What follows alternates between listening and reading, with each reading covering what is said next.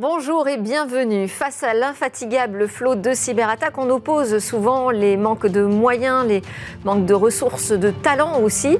On oublie parfois ce sentiment de fatigue, de lassitude qui peut toucher les équipes euh, dû à un sentiment d'impuissance. Alors mon premier invité dans Smartech aujourd'hui, Vladimir Kola de Patrol, euh, va nous proposer, au-delà des solutions euh, technologiques, un changement d'attitude que je pourrais résumer autour de l'union, la mutualisation et puis euh, l'automatisation. Ensuite, euh, dans Smart Tech, autre sujet à la une, ce sont les NFT, avec un débat d'opinion. J'aurai euh, deux confrontations d'idées avec deux invités très opposés. L'un fait partie des pionniers du mouvement des NFT, pionniers convaincus, et l'autre y voit plutôt un puits d'arnaque. Enfin, on conclura ce Smart Tech par notre rendez-vous, l'alerte cyber avec des news du cybercrime. On restera dans cette thématique jusqu'au bout pour évidemment toujours rester en éveil.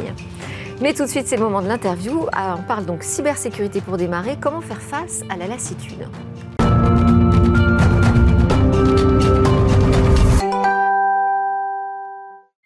Alors, il y a euh, ce type de constat que l'on peut faire en cybersécurité, ces attaques qui vont croissant, les moyens restreints, les équipes cyber parfois épuisées. Bonjour Vladimir Collat, vous êtes le directeur général de Patrol, c'est une toute jeune start-up française de la cybersécurité. Est-ce qu'on est aujourd'hui dans une impasse quand on affiche ces trois affirmations? On se dit, mais comment va-t-on s'en sortir finalement? Bonjour, euh, oui c'est compliqué. C'est compliqué parce qu'on euh, peut faire une analogie par rapport à la criminalité euh, normale, c'est-à-dire des rues, où finalement euh, les forces de l'ordre ont affaire à la criminalité, criminalité locale. Et là, finalement, euh, un défenseur en France a affaire à des gens à l'autre bout du monde, partout sur la planète, avec une capacité à automatiser les attaques qui est vraiment difficile à, traiter. Donc, effectivement, il y a un petit sujet de, lassitude et de, perte de moyens par rapport à toutes ces menaces.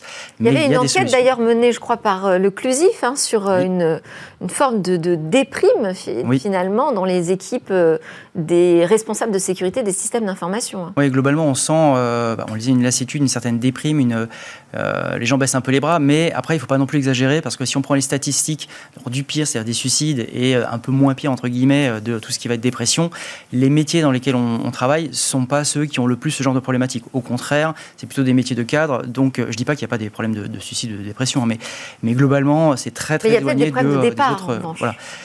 Il y a beaucoup de gens qui euh, changent de métier. on manque justement de ressources. On manque euh, gravement de ressources parce que euh, la France, l'Europe, même le monde ne forment pas assez d'ingénieurs. Donc on essaie de trouver dans d'autres filières bah, des talents, mais il y a un vrai problème aussi de, ressources à la base. Bon, on, a la présidente de la Commission européenne, Ursula von der Leyen, qui nous dit aussi, on a un autre problème, c'est que si tout est connecté, tout peut être piraté. Aujourd'hui, on peut prendre le problème isolément de chaque entreprise, mais une des grandes problématiques, c'est qu'elles sont toutes reliées les unes aux autres. Oui, alors il peut y avoir un effet de boule de neige, euh, comme on l'a vu il y a quelques années euh, avec une attaque russe contre l'Ukraine qui a eu des effets de bord sur des entreprises en Europe, euh, comme Saint-Gobain, l'attaque NotPetya. Et donc oui, oui, après, comme tout est interconnecté, on peut tout protéger. Est-ce que, oui, évidemment, est-ce que ça veut dire qu'il faut qu'aujourd'hui on pense la cybersécurité comme un problème macro finalement et non micro? Est-ce qu'il faut sortir de la vision protection de chaque entreprise pour la penser plus au niveau européen On sait qu'on se dessine, on essaye de dessiner cette défense, cette cyberdéfense européenne. Ça, se fait euh, aux deux niveaux en fait. Mais effectivement, au niveau macro, il faut joindre nos forces en tant qu'Européens des différents pays. Il y a certains pays qui sont très avancés, d'ailleurs qui donnent des formations. Il y a l'Ukraine, la Roumanie qui sont euh, très avancés dans ce, dans ce domaine-là et qui euh, proposent des formations. il y a beaucoup d'étudiants en France qui vont là-bas pour étudier un an, mais on a aussi de très très bonnes formations en France, mais euh, c'est aussi une décision politique d'associer nos différents pays, nos différentes forces pour essayer de justement se défendre et protéger euh, bah, nos entreprises. Et qu'est-ce que ça veut dire unir nos forces très concrètement, hein, je veux dire, dans la cyber? Il y a plein de moyens de le faire. Déjà au niveau politique, c'est avoir des législations qui sont les mêmes, qui permettent de protéger à la fois notre souveraineté et d'avoir des, euh, suites judiciaires à toutes les attaques. Ça peut être également joindre les forces des entreprises, s'associer en tant qu'entreprise. Effectivement, localement, nous sommes concurrents, mais si on prend une vue plus globale, là, il faut que nous nous associons pour travailler ensemble. Euh, typiquement, je fais une partie d'une association qui s'appelle Exatrust, qui en fait euh, rassemble les acteurs français de la cybersécurité, qui était française et qui maintenant s'étend à l'Europe et qui a, pour, qui a même des concurrents au sein de l'association, mais qui a pour but vraiment de nous rassembler tous ensemble pour apporter des solutions. Il y a une doctrine aujourd'hui européenne sur la cybersécurité? Il y a une doctrine européenne, il y a une doctrine par pays. Euh, la France a publié il y a un an et demi, je Quelle est la doctrine européenne? Elle est, elle est complexe parce qu'elle parle à la fois de la défense et de l'attaque, euh, qui est assez différente de, par exemple, je prends l'exemple de la, doctrine américaine. Nous, on est plutôt euh, le, pays des Lumières, euh, donc on est plutôt modéré, on a plutôt tendance à vouloir protéger, pas forcément attaquer, pas forcément répondre tout de suite, pas forcément pointer du doigt les gens, en tout cas ceux qui sont les attaquants. On a plutôt tendance à vraiment vouloir protéger, sensibiliser. Voilà. Et il vous semble que euh, cette euh, stratégie d'Union européenne, elle prend forme? Qu'est-ce que vous trouvez aujourd'hui euh, comme avancée? Et quels sont les freins qui subsistent? Ça commence. Le plus gros sujet, ça a été GDPR, donc le, le règlement sur la protection des données personnelles. Exactement. Voilà qui euh, pose déjà une première base pour protéger les données de tout Européen. Donc ça, c'était une première bonne chose. Après, il y a aussi des règlements plutôt techniques qui s'appellent le NIST qui, euh, qui sont en cours de mise en place. Il y a la suite qui arrive, qui sont là des, des corpus documentaires plus techniques, qui présentent les choses de comment on sécurise, comment on protège. Euh, il y a des choses qui va imposer aussi des obligations au niveau des collectivités? Alors ça va commencer. Alors en France, on a les OIV, donc tout ce qui, tous les organismes. les opérateurs d'importance vitale. pardon, je, parle beaucoup avec des. Oui. donc qui à euh, mettre un certain nombre d'exigences sur certaines entreprises qui sont vitales pour la France. Je donne un exemple, mais si l'eau est coupée demain en France, c'est problématique. Donc les entreprises qui travaillent dans ce secteur, certaines, ont des obligations euh, de sécurité, de se protéger pour justement éviter de gros incidents. Alors, si je reviens euh, à ce qui se passe euh, au niveau micro, au niveau des entreprises et de, leur manière de, se protéger. Euh, déjà, on a passé cette crise Covid-19 mhm. qui a changé énormément les méthodes de travail. Est-ce que ça a permis de faire émerger de nouvelles méthodes plus efficaces ou moins efficaces? En fait, c'est un effet euh, secondaire de, l'effet euh, beaucoup de télétravail où finalement euh, beaucoup d'entreprises se sont retrouvées à devoir exposer beaucoup de choses sur Internet qu'elles n'avaient pas l'habitude d'exposer précédemment. Des accès distants, du mail, des applications, des choses comme ça. Enfin, le mail, pas forcément. Mais, oui, mais j'imagine que ça a accéléré les prises de conscience au niveau des attaques. Accéléré les attaques, mais je, je, veux dire aussi au niveau des conseils d'administration des grands groupes, ils se sont aperçus de la nécessité de protéger tous ces actifs. Je suis pas sûr, alors peut-être avec le ah. aujourd'hui, mais je suis pas sûr que ça soit remonté jusque-là. Côté. Euh, Pour vous, ils sont, les, les, responsables de sécurité ne sont pas suffisamment représentés dans ces conseils d'administration? C'est rare. Euh, ça commence, depuis quelques années, on commence à voir les responsables sécurité euh, représentés au niveau des COMEX, enfin des comités de direction. C'est quand même rare. Euh, euh, et, je suis pas sûr que les, directions aient vraiment conscience des enjeux. Ça commence avec les incidents, j'en parlais tout à l'heure de euh, Saint-Gobain, où l'entreprise a quand même été coupée totalement, enfin tout son système d'information a été coupé pendant quelques semaines. ça commence, mais je ne suis pas sûr que les directions aient totalement encore conscience des enjeux de la cybersécurité. Bon, puis quand on s'appelle Saint-Gobain, ça va. A priori, on a des budgets à débloquer. Comment ça se passe pour les plus petites structures? Qu'est-ce qu'on peut mettre en place? Euh, Parce qu'on voit bien que tout est interconnecté. On en a parlé aussi euh, avec les sous-traitants. Il peut y avoir des grands groupes très protégés, mais finalement qui subissent des attaques du mm. fait de la fragilité des systèmes d'information de leurs sous-traitants. Oui. Comment est-ce qu'on règle ce problème? C'est très compliqué. Il y a énormément de choses à faire, beaucoup de choses en amont euh, du défensif. Au-delà de dire, bah, il faut qu'ils débloquent des budgets, mais les budgets, ils les ont pas forcément. Comment on s'organise? C'est encore une fois c'est très compliqué. Enfin, encore une fois pour les entreprises de taille moyenne et grande, elles ont les budgets, ça va. Les petites entreprises aujourd'hui, euh, c'est vraiment compliqué. Il y a plein d'entreprises qui proposent des solutions, des entreprises de la cybersécurité qui proposent des solutions pas très chères, accessibles, qui permettent de vraiment être en amont, donc de protéger, de défendre. Euh, par contre, ça reste quand même compliqué. Euh, la cybersécurité, malheureusement, ça a un coût. Et donc, les toutes petites entreprises n'ont pas forcément les budgets pour accéder à ces coûts. Après, il y a tous les prestataires de services, que ce soit des hébergeurs, des infogéreurs, euh, qui sont souvent de plus grosses entreprises. Là, par contre, euh, c'est plutôt au niveau politique. Il faut leur imposer un certain nombre de règles pour que eux soient sécurisés et donc apportent des services sécurisés aux petites entreprises. Bon, mais si je vous ai invité, c'est parce que vous êtes une toute jeune entreprise cyber et donc vous, vous arrivez aussi avec une façon de penser un peu euh, différente de, vos prédécesseurs. et ce que j'ai lu dans vos déclarations, c'est que vous preniez justement l'union, la mutualisation et l'automatisation. Qu'est-ce qu'on peut mutualiser et davantage automatiser aujourd'hui en matière de cybersécurité? On peut mutualiser beaucoup de choses. Déjà les forces humaines et, euh, et surtout mutualiser l'effort par client. C'est-à-dire qu'aujourd'hui, ce que nous, nous faisons pour un client, nous pouvons le faire pour 10 clients avec un coût pas forcément beaucoup plus élevé. Euh, et surtout, nous avons fait le pari de l'automatisation, euh, de l'ultra-automatisation, de l'hyper-automatisation. L'idée, c'est, enfin, nous en parlions tout à l'heure, c'est que c'est très compliqué de recruter dans notre domaine. On manque de ressources, on manque de talents. Et donc, il faut quand même sécuriser, il faut quand même trouver des solutions. Et donc, l'automatisation, l'hyper-automatisation, permet de régler une partie du problème. Mais ça, aujourd'hui, toutes les solutions de sécurité fonctionnent sur ce principe d'automatisation. Dans les faits, pas réellement. Euh, Donc jusqu'où on peut aller à terme, nous, nous essaierons de remplacer l'humain. Aujourd'hui, nous avons à peu près. C'est-à-dire? Complètement, je ne sais pas si on y arrivera. Aujourd'hui, on fait à peu près deux tiers d'automatisé et un tiers d'humain. Euh, et nous travaillons à augmenter ce taux, peut-être d'arriver à 80-90% d'automatisation. Sur quelle partie de la cyberprotection euh, En fait, nous, ce que nous faisons, c'est nous essayons d'identifier toutes les problématiques de sécurité qu'ont les entreprises par rapport à tout ce qu'elles exposent à Internet. Euh, finalement, ce que font les cybercriminels, c'est ils balayent Internet, et c'est de trouver des vulnérabilités, et après ils rentrent.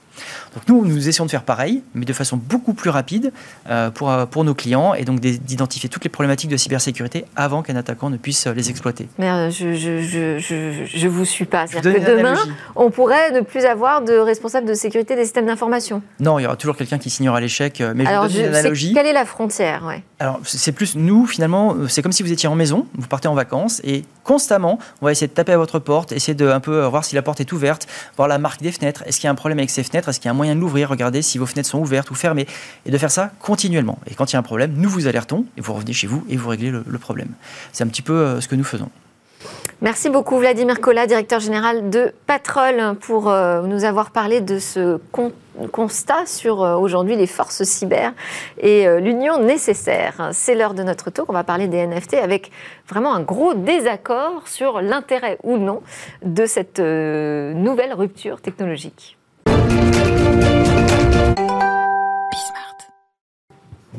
Alors, je ne sais pas euh, dans quel euh, camp vous êtes euh, derrière votre écran. Est-ce que vous croyez à la révolution des NFT ou alors pas du tout? On en parle justement avec deux invités qui ont un regard assez contradictoire sur cette question. Gabriel Mamoumani, fondateur de Panda Dynasty Studio, bonjour. Bonjour. Panda Dynasty Studio, c'est donc une société de développement de jeux euh, communautaire pour le Web 3, donc pionnier des NFT. Et nous avons également en visio avec nous Arnaud Chaudron, qui est euh, business analyst et fondateur du média Geekzone, qui a écrit une tribune fort critique, c'est le moins qu'on puisse dire, sur les NFT. Bonjour. Merci d'être connecté avec nous. Alors, oh, je vais commencer euh, avec Gabriel Mamoumani qui est en plateau avec moi, priorité au plateau quand même.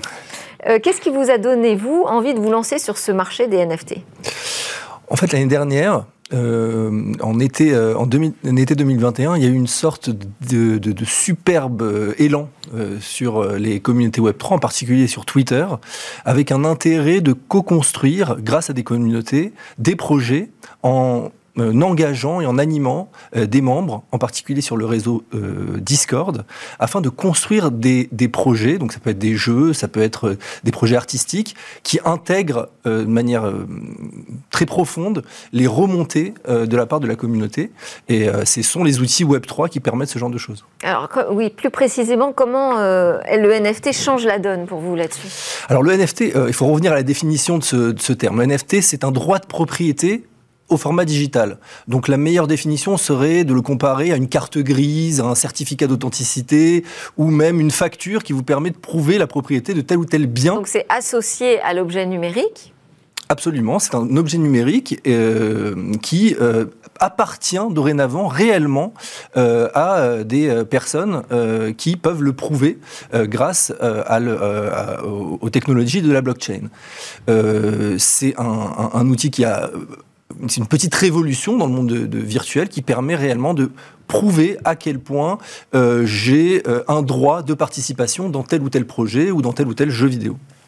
Alors moi, je sens un premier point de désaccord euh, du côté de, Arnaud Chaudron, puisque moi j'ai lu votre, votre papier. Et premier désaccord, c'est sur, c'est peut-être pas sur la définition, mais c'est sur le fait que le lien entre l'objet numérique et le NFT soit si puissant et profond. Tout à fait, parce qu'en fait, ce qui est très souvent utilisé, c'est euh, de dire que le NFT euh, est lié à la blockchain et que effectivement, du coup, la propriété de l'objet euh, va se faire son problème.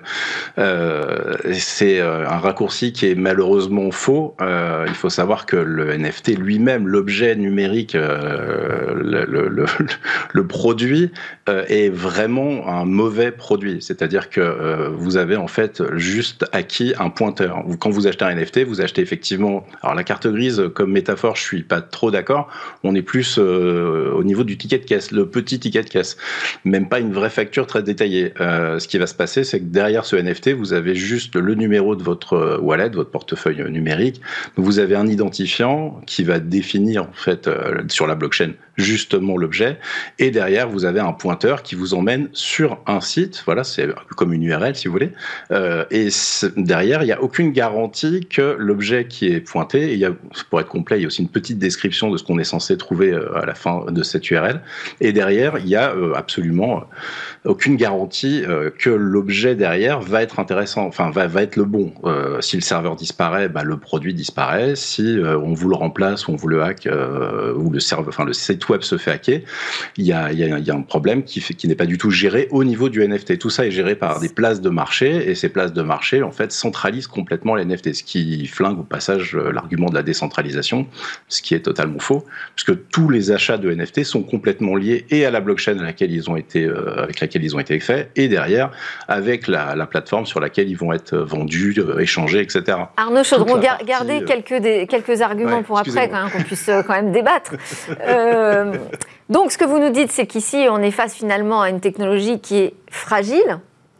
Euh, que ce, lien entre euh, l'objet numérique et le NFT qui prouve la propriété, il est fragile technologiquement. Est-ce que pour autant, je vais essayer quand même de faire répondre Gabriel Mamoumani, est-ce que pour autant ce point-là, pour vous, est un problème qui pourrait mettre en danger l'avenir des NFT je pense pas. D'abord, euh, pour répondre euh, à, la dimension de la fragilité de ce type de technologie, en effet, elles sont extrêmement euh, récentes. Donc c'est tout à fait normal qu'il y ait énormément de construction en, ce moment. en fait, il faut essayer de comprendre pourquoi, c'est quoi la, disons la, la philosophie derrière ces, mécaniques. ce sont des philosophies qui viennent plutôt justement de, de, concepts de décentralisation, puisque on est arrivé avec un Web 2 qui a été complètement phagocyté par des GAFAM qui sont complètement propriétaires à la fois des contenus qui sont postés sur les grandes plateformes comme euh, Facebook, Twitter ou euh, Instagram, et aussi des données les données sont propriétaires de, euh, de, de, de, ces, de, ces, géants. Et l'idée de cette décentralisation à travers des technologies Web3, de la blockchain et des NFT en, en, particulier, c'est de donner un petit peu plus de pouvoir, un petit peu plus de droits aux utilisateurs, puisque euh, grâce à leur wallet, ils sont capables de prouver cette propriété. Alors, il peut y avoir des problèmes de serveur, en effet, comme il a été évoqué, mais la propriété, elle, elle existe euh, réellement. Et ensuite, d'un point de vue de la décentralisation, euh, en effet, il y a des plateformes comme OpenSea, par exemple, qui euh, concentrent les audiences et donc organisent les achats-reventes, mais la réalité de la propriété reste pour les détenteurs de, de, de, de wallet, et plus alors, il y a un nouveau, euh, il y a, un concept intéressant du smart contract. Plus les smart contracts seront publics et seront accessibles au public, plus on aura la possibilité de sortir des logiques des grandes plateformes comme OpenSea et donc de donner encore plus de poids à la décentralisation. Arnaud Chaudron, euh, donc deux arguments. C'est vrai qu'on a une technologie neuve. Bon, c'est pas la seule euh, techno fragile hein, entre nous dans, dans le numérique. Euh, et puis ensuite, deuxième chose, c'est vrai que là, on change le paradigme de la propriété. C'est-à-dire qu'on était passé d'une époque où on était entièrement propriétaire euh, de ce qu'on achetait euh, dans la vie physique, réelle. Ensuite, on a pu télécharger. On est passé plutôt à la mode du streaming. Aujourd'hui, on est totalement dépossédé finalement de nos propres euh, contenus. Là, ces promesses autour du NFT, est-ce qu'elles ne vous intéressent pas? Est-ce que vous n'y croyez tout de même pas du tout? J'y crois pas du tout parce que le produit est, euh, très mauvais. Si vous regardez le marché commence à ne pas y croire parce que les courbes sont catastrophiques euh, au niveau euh, depuis un an là. La, problématique, c'est que le NFT ne règle aucun problème lié à la possession, c'est-à-dire que ça ne gère aucun problème lié à la propriété intellectuelle. Quand vous achetez un NFT, vous n'avez aucune garantie que la personne qui vous le vend était propriétaire de l'objet qui est, enfin, des données, que ce soit une image, une musique, etc., qu'on a mis en vente. Il faut savoir qu'OpenSea, euh, pendant un moment, ils étaient à plus de 90% de, de, création graphique volée, en fait, euh, qui était automatisée. Les mecs allaient pomper des sites euh, de création graphique qui allaient minter des NFT pour les revendre derrière. Donc ça a évidemment été un gros problème puisque derrière le beau discours que les, les, graphistes, les illustrateurs, etc., allaient avoir, ou les artistes en général allaient avoir comme ça accès à une nouvelle plateforme qui leur permettrait d'être propriétaires, parce qu'il y, a toute y a une notion qui était très mise en avant pendant longtemps, c'était la notion de royalties. Donc effectivement, dans smart contract, on peut définir quand on fait un NFT quel pourcentage du créateur original, enfin quel pourcentage d'argent va être touché à chaque revente par le créateur original. Euh, mais du coup, ce qui s'est passé, c'est qu'en fait, il y a des gens qui ont simplement été volés euh, plein de, données et euh, les ont revendus et touchent à chaque revente. Mais il n'y a aucun moyen justement de prouver en amont que la personne qui mint le NFT est bien propriétaire de la, de, de, la création artistique. Il n'y a aucun moyen de transférer correctement derrière euh, ces problèmes de copyright. D'ailleurs, c'est maintenant aujourd'hui, c'est, quelque chose qui est discuté dans la communauté. Il y a encore un article qui est sorti il n'y a pas longtemps sur Coinbase autour de ça, parce que même pour la gestion du copyright, ils savent pas vraiment ce qu'ils devraient utiliser, et c'est, une problématique assez lourde. Et puis, euh, quand on enlève les beaux discours d'intention qui sont quand même beaucoup liés à des envies euh, de, business et d'investissement, il y a un problème derrière qui est très net. Euh. Ah. ah. Bah, vous allez revenir. cette question là de l'effondrement du marché, on a surtout un effondrement du côté des crypto-monnaies. Est-ce que les NFT peuvent être une victime collatérale? En équivalent fiat, c'est-à-dire en équivalent de monnaie traditionnelle, en euros, en dollars, euh, oui, il y a une baisse. Mais la réalité, c'est que euh, le prix des collections en Ether, en Ethereum, qui est la principale monnaie qui est utilisée aujourd'hui pour la création de, de, de, de, ces collections NFT, est assez stable en réalité. Il y a eu des chutes de 5%, 10%, mais on est très très loin euh, des, des, des, chutes vertigineuses des 70% de baisse de l'Ether ou de, ou, de, ou de Bitcoin depuis, depuis six mois. Donc euh, c'est... Je pense que c'est. c'est un investissement peut-être plus long terme, le, le NFT aussi? C'est un moi, je parlerai pas forcément d'investissement. Je trouve que c'est une technologie qui est extrêmement intéressante de pouvoir détenir une partie d'un projet à travers ce genre de, à, travers ce genre d'outils. Euh, on a face à nous une communauté de crypto-enthousiastes qui représente euh, peut-être euh, au grand maximum un million, peut-être deux millions de personnes à travers le monde, et qui a envie d'aller plus loin dans son euh, engagement et sa participation autour de projets web. et donc, le fait de détenir cet objet, c'est pas forcément un investissement. L'objectif n'est pas forcément la, la, la, spéculation, mais plutôt une évolution des usages dans le monde, dans le monde d'Internet. Moi, j'avais bien aimé aussi cette notion qu'un un autre féru de NFT euh, m'avait transmis, c'était euh, finalement on passe de euh, la propriété privée à une propriété plus publique avec le NFT. C'est vrai. C'est une forme différente de propriété. Absolument. On est en train d'expérimenter. absolument. Je suis un peu surpris quand j'entends qu'on on a du mal à déterminer la propriété. Là, pour le coup, tout est visible, tout est accessible. C'est comme même ça, l'avancée euh, euh, de la blockchain, c'est que c'est la base de données est transparente. Et donc, il est tout à fait possible de déterminer quelle wallet est propriétaire de telle, quelle donnée. Et donc, euh, c'est à la fois le NFT une, dimension de, rendre plus transparente et plus publique les, les, les échanges qui se réalisent sur Internet. Bon, alors moi j'entends euh, aussi les arguments d'Arnaud Chaudron. Hein. J'entends bien la problématique de sécurité, mhm. euh, de fiabilité de, cette technologie. C'est vrai que j'ai aussi euh, tenu des débats sur la blockchain. J'essayais de faire expliquer pourquoi les crypto-monnaies se faisaient pirater alors qu'on nous disait que la blockchain c'était quelque chose qui était inviolable. Bon, donc on voit bien qu'on a un problème de centralisation, de plateformes qui peuvent être attaquées, que finalement on est dans un système où on revient à la centralisation. Mais Arnaud Chaudron, je voulais vous faire réagir sur cette émergence quand même de nouveaux acteurs où on a l'impression de revivre un peu les débuts d'Internet bah, euh, de toute façon, il y a un énorme euh, coup à jouer pour eux. Euh, effectivement, c'est aussi pour ça que tout à l'heure, je reviens sur la, notion de propriété. La propriété, en amont, en fait, oui, une fois qu'elle est inscrite dans la blockchain, on, est propriétaire. La personne peut prouver qu'elle l'est, mais comme on parlait de NFT, donc de création artistique, c'est en amont la problématique. Et on ne sait absolument pas que la personne qui a minté le NFT est réellement l'auteur.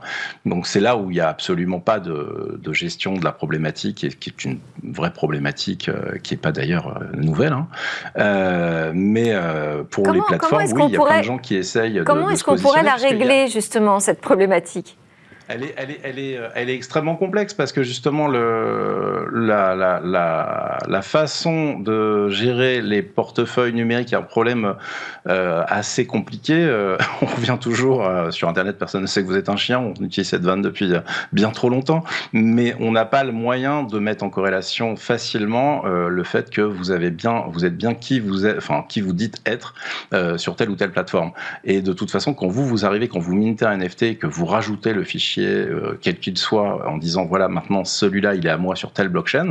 Il y a plusieurs problèmes. C'est que déjà, vous en êtes propriétaire sur une blockchain, mais euh, moi, je peux tout à fait minter le même sur une autre blockchain, par exemple. Euh, et en plus, donc, du coup, qui est le propriétaire de l'objet bah, Tous les deux, en fait. mais il y a une, vraie problématique de transaction derrière, puisque bah, qui, est le propriétaire original, qui est la personne qui l'a créé et qui est donc censé toucher les royalties correctement si des royalties ont été définies, ce qui n'est pas forcément le cas. Euh, et, euh, derrière, il y a une problématique de ces plateformes euh, qui, donc tout à l'heure, quand je parlais du marché, c'est pas forcément la valeur moyenne, hein, c'est vraiment le volume de transactions qui s'est effondré depuis un an, depuis que la, la, mayonnaise est un peu en train de retomber. mais on est vraiment sur, sur des gens qui n'ont pas vraiment d'intérêt à trop réguler, puisque de toute façon, eux touchent, quel que, quel que soit le, le, le, créateur, eux vont toucher sur chaque transaction. Donc il y a aussi une grosse, grosse partie de de, personnes qui sont motivées euh, bah, par l'avarice, hein, tout bêtement. Euh, il y, a beaucoup C'est le, problème, c'est le problème, Arnaud Chaudron, là, dont, vous parlez, c'est le problème du tiers de confiance, finalement. Tout, à fait. Tout à fait. Et eux, en plus. Alors là, je vais faire parler euh, Gabriel Mamoumani un petit peu sur la question du tiers de confiance. Ça veut dire quoi? Qu'il faut que l'écosystème aussi s'organise là-dessus? Le principe, c'est justement de le supprimer. C'est-à-dire que. On a toujours besoin d'un tiers de confiance pour valider une transaction C'est la grande technologie du smart contract qui permet de résoudre ce problème. En fait, le smart contract permet justement de d'automatiser l'action de ce tiers de confiance. Et donc en réalité, par exemple, dans le monde de l'assurance ou dans le monde de la banque ou peu importe, on a toujours besoin d'une société tierce afin de valider que tel ou tel événement euh, va permettre un remboursement ou une transaction. Là aujourd'hui, le smart contract, c'est une technologie qui permet gravé dans la blockchain, d'automatiser un événement et donc de permettre que euh, action qui se réalise de gré à gré, c'est-à-dire si je vous vends mon NFT ou si je vous loue mon NFT par exemple, ça passera directement par le smart contract et c'est lui de manière automatisée qui va valider que l'événement a été réalisé et donc que euh, la transaction peut être faite, peut être une transaction de vente ou de, ou délivrer une royalties par exemple. Pour vérifier la propriété euh, du droit euh, numérique à l'origine, pour vérifier que l'artiste est bien à l'origine de, son œuvre.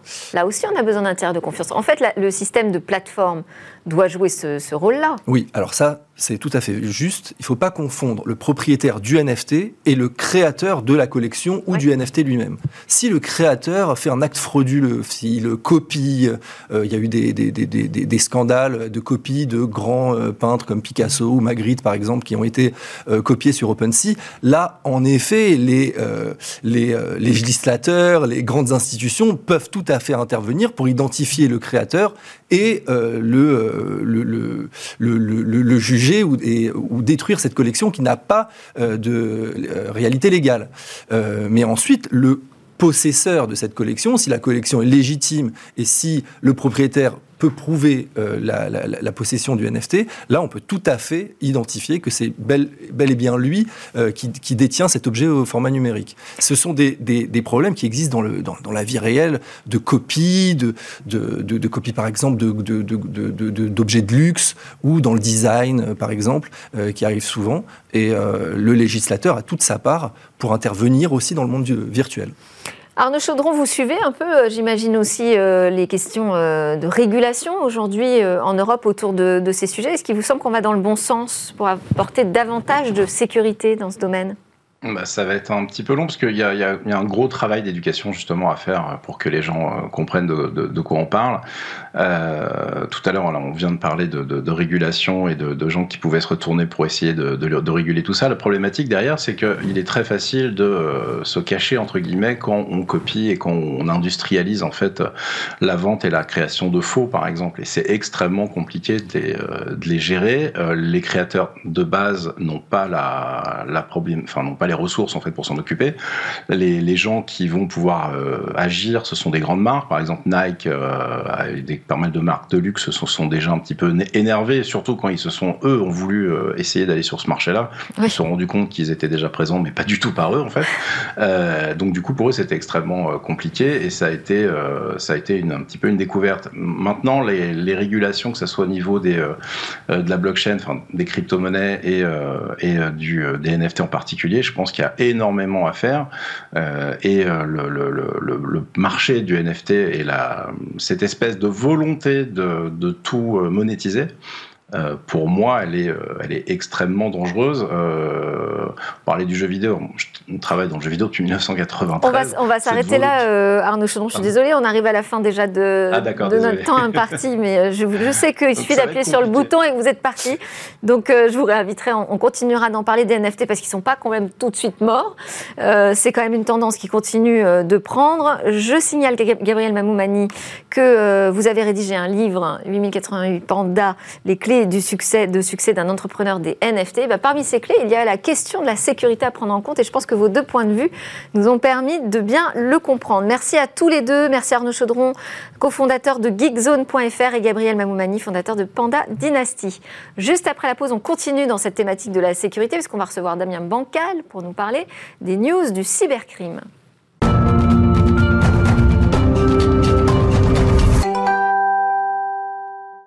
Vous regardez Smart Tech, l'émission qui vous parle d'innovation et de la nouvelle société numérique et aussi de tout ce que ça engage comme question de sécurité. C'est l'heure de notre alerte cyber avec Damien Bancal, fondateur de Zatas.com. Bonjour Damien. Bonjour Delphine. Bienvenue dans Smart Tech. On va parler de trois actus euh, du cybercrime qui viennent euh, d'ailleurs de Zataz. Euh, on va parler d'escrocs qui, sévissent sur des, qui sur des sites de vente en ligne et n'hésitent pas d'ailleurs à nous appeler pour récupérer nos données bancaires. Vous allez nous expliquer tout ça. On va parler aussi d'un pirate que vous avez repéré qui commercialise des failles permettant d'attaquer bah, Telegram, WhatsApp, Instagram. Et puis le service de veille de Zata va aussi repérer une vente de données qui laisse présager des cyberattaques de cet été à destination des assurés sociaux français. Je propose qu'on commence par euh, cette dernière actualité. C'est un million de comptes d'assurés en vente oui, complètement. C'est, on a un véritable catalogue à la Prévert là de malveillance ces derniers temps. Euh, la première, donc celle-ci, c'est une découverte qui date de la semaine dernière. Alors je me balade comme d'habitude dans le dark web et le darknet où j'essaye de repérer des éléments euh, malveillants et je crois sur un espace de discussion pirate, eh bien la vente de données qui m'ont attiré l'attention. Alors je vais pas être, je vais pas vous cacher la chose, il y en a énormément, sauf que celle-ci se propose est proposée quoi donc pour 6000 dollars, hein, un million de données d'utilisateurs que le pirate dit très clairement appartenir au site amélie.fr. Alors des données de connexion aux informations d'assurés euh, santé, hein, euh, pour être plus précis. Alors j'ai pris contact avec le pirate via plusieurs identités. Hein, vous doutez bien, j'y vais pas avec mon nom de Damien et de Zataz. Je voulais en savoir plus. Alors déjà, il ne fournit aucun échantillon. C'est plutôt rare ça, hein, parce que d'habitude ils aiment bien, voilà, mettre de temps en temps des petits échantillons pour attirer le chaland, hein, le, le futur acheteur. Il indique par contre que ces commercialisations-là, elle est unique. On appelle ça du zero day, du jamais vu, du jamais utilisé, jamais exploité donc. Alors pour le moment, j'en sais pas beaucoup plus. Le pirate propose de payer quand même un échantillon. Il est pas fou, hein, c'est le fameux marketing de la malveillance. Alors je vais être très clair avec vous. Pour moi, c'est éthiquement inacceptable. Donc je n'achète rien, je ne vends rien, hein, je vous le rappelle. Et en plus, ça serait du recel de données volées. Hein. Comment est-ce qu'il a pu se confectionner cette base euh, de 1 million d'utilisateurs? Alors, il ne faut pas s'inquiéter ça paraît évident, surtout qu'il y a des équipes super efficaces en face, hein, l'assurance maladie, il n'est pas passé par le serveur. Non. Par contre, moi, je subodore qu'il a d'abord utilisé la première des premières cyberattaques, le phishing. Hein, vous savez, ce fameux hameçonnage, où il se fait passer tout simplement pour l'assurance maladie. On reçoit des centaines de courriels qui vous expliquent que vous devez avoir votre nouvelle carte vitale, mais il faut payer pour la récupérer. Donc là, c'est un élément qu'il a pu exploiter pour confectionner sa base de données. Ensuite, eh bien, c'est par le piratage de sites web. Il a piraté des sites web à droite à gauche et il regroupe les informations qu'après il va trier. Et le troisième, bah, tout simplement, on est dans un vrai business de la malveillance. Donc quoi de plus simple aujourd'hui que d'acheter des bases de données? Alors lui, après, il a des millions et des millions d'informations et que fait-il? Il va les trier, il va les classer. Je vais prendre un exemple. Delphine, vous êtes inscrit au cinéma, vous êtes inscrit sur la chaîne et vous êtes inscrit, par exemple, eh bien tiens, sur euh, l'assurance maladie. Le problème, c'est que vous utilisez le même mail et le même, le même mot de passe. Ça, on sait que vous le faites pas. Hein. Non. Mais toujours est-il qu'il peut y avoir cet exemple-là et le pirate, en fait, il a tout le temps le passe-partout qui ouvre Amélie, le cinéma et votre bureau, par exemple. Et donc, il n'a plus qu'à confectionner des bases de données différentes qu'il va commercialiser entre plusieurs dizaines d'euros à plusieurs centaines de milliers de dollars. Et alors, quand on parle de phishing, ça se passe effectivement par mail, mais ça, de plus en plus par les messageries, par les SMS. Donc, ça me permet d'enchaîner sur l'autre actualité, des failles euh, pour WhatsApp, Instagram, TikTok, qui sont vendus pour euh, plus de 18 000 dollars. Oui, alors les pirates informatiques, depuis quelques semaines, surtout du côté des pays de l'Est, hein, parce qu'on sait très bien ce qui se passe malheureusement entre la Russie et l'Ukraine, mais aussi avec quand même le reste du monde et des pays de l'Est, eh bien ils ont besoin de cash, ils ont besoin de liquidité, parce qu'aujourd'hui ils ne peuvent plus travailler comme ils pouvaient le faire avant. Et donc on a des pirates informatiques qui sont en train de vendre des failles, des failles très importantes. Alors vous citiez effectivement WhatsApp, Instagram, TikTok, ça c'est pour 18 000 euros pièce. Alors d'après les pirates, ça permet quoi? Ça permet soit de faire un reset, ça veut dire de prendre la main sur votre compte hein, de WhatsApp, TikTok, ou alors pour certains cas comme Amazon, pour ce qui est cité, aux alentours de 6 000 dollars, c'est de permettre d'acheter sans payer. Et il y a même une faille vendue par un pirate informatique, on appelle donc ces fameuses failles zero day, qui ne sont pas connues, le jour zéro, hein, si on doit le traduire, qui lui vend ça aux alentours de 4 000 euros et qui permettrait de prendre la main sur le blog. Alors imaginez, une fois que vous avez la main sur un blog, vous pouvez faire n'importe quoi. Hein. Alors on termine avec euh, une autre actualité euh, qui vient de chez Zataz. Ce sont des malveillants qui euh, n'ont même plus peur de nous passer des coups de fil. Ah oui, c'est carrément ça, Delphine. On n'arrête pas le progrès.